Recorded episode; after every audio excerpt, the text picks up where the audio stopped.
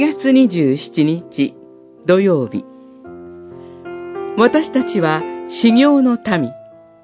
吉明18章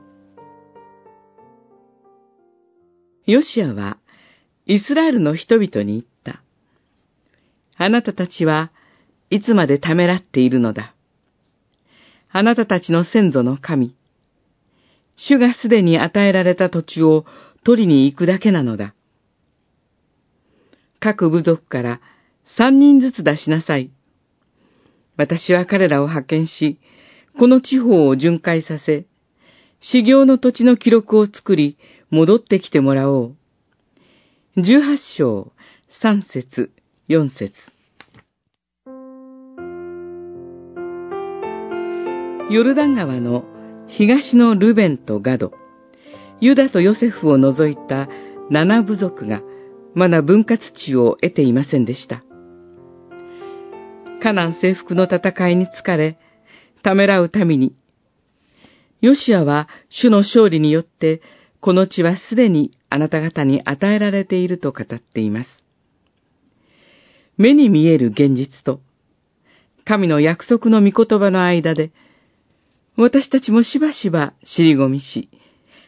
立ち止まってしまうのではないでしょうか。その中で、忘れてはならないのは、私たちに先立って主が戦っておられるということです。主がイスラエルをご自分の民とし、修行の土地を与えられたように、私たちもまた修行の民とされています。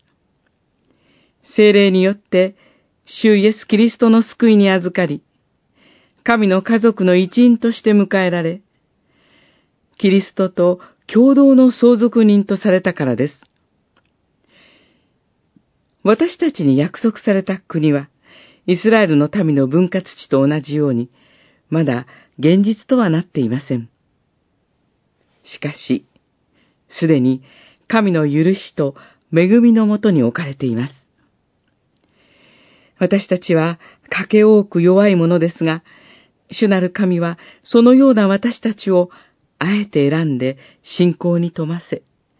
修行を受け継ぐ民としてくださっているのです。